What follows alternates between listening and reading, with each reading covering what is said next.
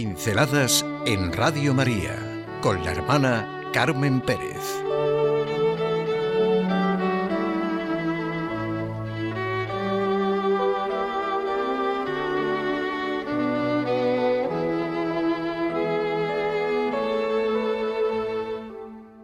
Signo de contradicción, no de rechazo. Signo de contradicción es una afirmación que se refiere a personas, entidades que manifiestan bondad, verdad, vamos, santidad, y por eso mismo reciben una oposición extrema. El término aparece en el Evangelio, en el de San Lucas. María y José, cuando se cumplen los días de la purificación, llevan a Jesús a presentarle al templo, como está escrito en la ley. Recordamos el hecho. El padre y la madre están admirados de lo que dice el anciano Simeón y en un momento central de la narración estallan las proféticas palabras. Este está puesto para caída y elevación de muchos en Israel y para ser signo de contradicción. La palabra contradicción la conocemos. Viene de dos palabras latinas. Contra dicere, hablar contra. Juan Pablo II escribió un libro con este título, Signo de contradicción. Y en él dice que quizá signo de contradicción es una definición distintiva de Cristo y de su Iglesia. Jesús es signo de contradicción para las personas que lo rechazan obstinadamente, pero para los que lo aceptan, Jesús es su salvación. Jesucristo constantemente está hablando en este mismo sentido. Yo soy la vid, y vosotros los sarmientos. El que está en mí y yo en él, este lleva mucho fruto, porque sin mí nada podéis hacer. El que en mí no estuviere será echado fuera como mal sarmiento y se secará. El que no está conmigo está contra mí. Es signo de contradicción, porque revela lo que hay en cada corazón. El Evangelio está marcado por la contradicción. Suscita una auténtica sacudida y contradice nuestras posturas no verdaderas. La bondad suscita contradicción, nos pone contra la pared, nos pone ante la verdad. Y hay dos posturas, verlo, abrir los ojos y rendirse a la verdad o ponerse en contra. Ahí está la división de la que habla Jesús, no he venido a traer la paz. Las maneras de falsa paz de las que tan clara y gráficamente habla Santa Teresa de Jesús y de las que, como ella dice, Dios nos guarde, porque son para guerra perpetua. Otro día comentaremos sus nueve maneras de falsa paz. Ser signo de contradicción porque se pone frente a frente verdad y mentira, amor y odio, vida y muerte, alegría y tristeza, fariseísmo y autenticidad, el mensaje del cristianismo incomoda porque proclama y afirma grandes hechos y realidades. Signo de contradicción es proclamar la dignidad de todo el hombre, el respeto incondicional a la vida, la fuerza y riqueza de la familia, creer en la verdad, en el bien, en la belleza a la que estamos llamados. A las mentalidades consumistas, reduccionistas, materialistas, abortistas, hedonistas, etcétera, etcétera, molesta el Evangelio y no quieren ver que están equivocadas y que la felicidad no se obtiene por ese camino.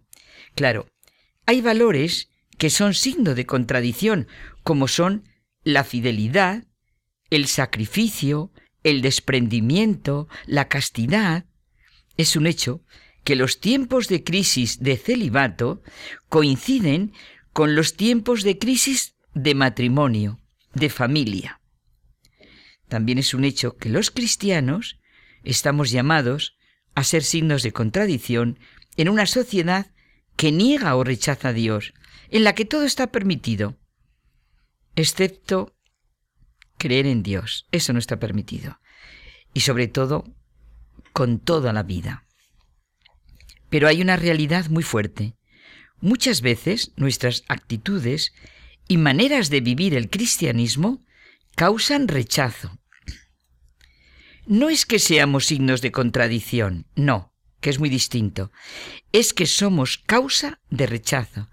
Ese es el gran problema del cristianismo, el que los cristianos seamos causa de rechazo, no signo de contradicción. Por ejemplo, decía Pascal, llevar la piedad hasta la superstición es destruirla. Ya sabemos el daño que hacían los fariseos. La persona que realmente es signo de contradicción es distinta de la que ocasiona rechazo por su legalismo, formalismo, represión de lo genuinamente humano. Recordemos que las palabras más duras de Jesús no fueron para ningún pecador, sino para los escribas y fariseos, que pagaban hasta el diezmo de la menta, el anís y el comino, y dejaban lo más grave de la ley, la justicia, la misericordia, la lealtad. La sinceridad en el bien es la piedra de toque de nuestra vida. La fe no intenta asir ni acaparar su objeto. Nos hace romper círculos viciosos, nos permite evadirnos de los límites de nuestro propio espíritu, nos hace alcanzar a Dios y comunicarlo. Al auténtico creyente no le basta el conformismo y todas las barreras que puedan ponerse no sirven para salvaguardar la que farisaicamente se llama la pureza de la fe. Si falta la sinceridad en el bien, el Espíritu de Cristo, el dogma, se convierte en un mito y la Iglesia en un partido, que ya lo hemos comentado alguna vez. No lo olvidemos, para que el río de la tradición llegue hasta nosotros, hay que dragar constantemente su lecho, como dice Henri de Libac. La sinceridad en el bien nos hace distinguir entre ser signo de contradicción y no de rechazo. El que es signo de contradicción no está a merced de sus ideas, de sus intereses, de sus posesiones, de sus esquemas, de sus encasillamientos, pobres prejuicios y falsos espiritualismos. No es realmente fe la que no incumbe a toda la vida y a toda la persona, y es un tipo de creencia absolutamente externa. Vuelvo a esta realidad tan frecuente. Quizá en nuestra vida somos causa de rechazo, pero no realmente signo de contradicción. La fe auténtica atrae, al igual que la alegría. Conocemos a muchas personas que realmente son signo de contradicción, y en ese sentido que venimos hablando, son la mayor alegría, nunca jamás causa de rechazo. A todo testimonio hay que aplicarle las palabras de Jesús. Buscad ante todo el reino de Dios y su justicia, y lo demás se os dará por añadidura.